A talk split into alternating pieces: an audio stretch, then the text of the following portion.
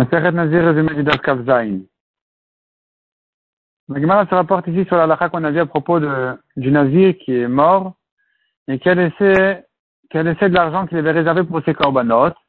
On fait de cet argent-là des holot. malgré qu'en principe, le Nazir, il doit faire korban khatat, ola et shlamim, brebis pour khatat, mouton de ola, bélier de shlamim. Si elle essaie de l'argent sans préciser qu'est-ce qui est pourquoi, tout devient automatiquement Ola après sa mort. La Gemara dit, ce n'est que dans le cas où elle essaie d'argent. Mais si elle essaie des animaux, alors automatiquement, la brebis devient khatat, donc elle doit mourir parce qu'on ne fait pas le khatat après sa mort. Et le mouton et le bélier seront Ola et. La Gemara vient là-dessus préciser, dans le cas où ils ont des défauts, quand ils ont des défauts, donc il a réservé des animaux qui ont un défaut, on comprend que c'est pas pour que la brebis soit khatat et, le, mouton est bélier au et shlamim. Non. Certainement dans ce cas-là, ils ont des défauts donc ils doivent être vendus, ça redevient comme une bourse d'argent qui n'est pas définie, tout devient au la. Rentre encore dans les précisions. Si, euh, de même, s'il a laissé des,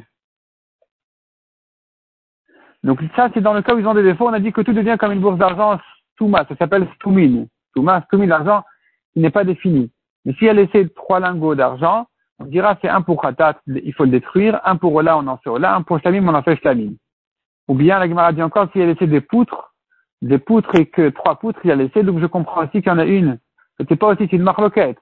Euh, Rav Nachman Maritra qui dit que si elle essaie des lingots d'argent là, c'est quand même considéré comme une bourse d'argent, mais si elle était trois poutres, je dirais une pour Khatat, une pour là, une pour Shlamim.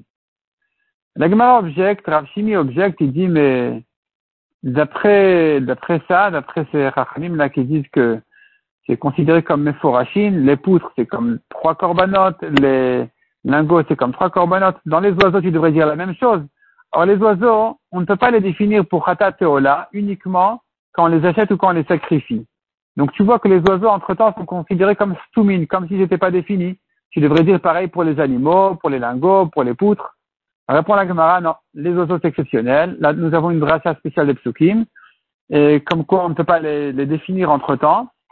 Par contre, en ce qui concerne les animaux, évidemment que euh, quand il y a ici une brebis, c'est qu'elle doit être atate, et ainsi de suite. Quoi. Le, mouton, il doit être, il doit être euh, ola, le bélier doit être flamine. Donc c'est évident il n'y a pas, de discussion, c'est ceux que ils sont définis, donc on dira pareil pour les lingots, pour les poutres.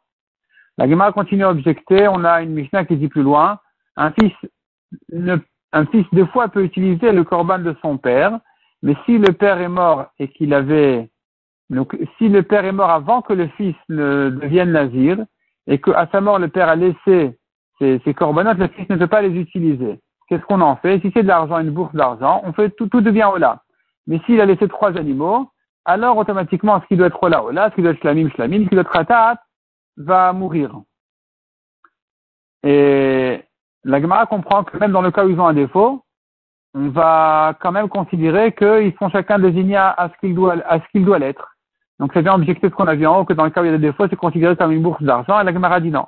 S'ils ont un défaut, c'est sûr que c'est comme une bourse d'argent, c'est évident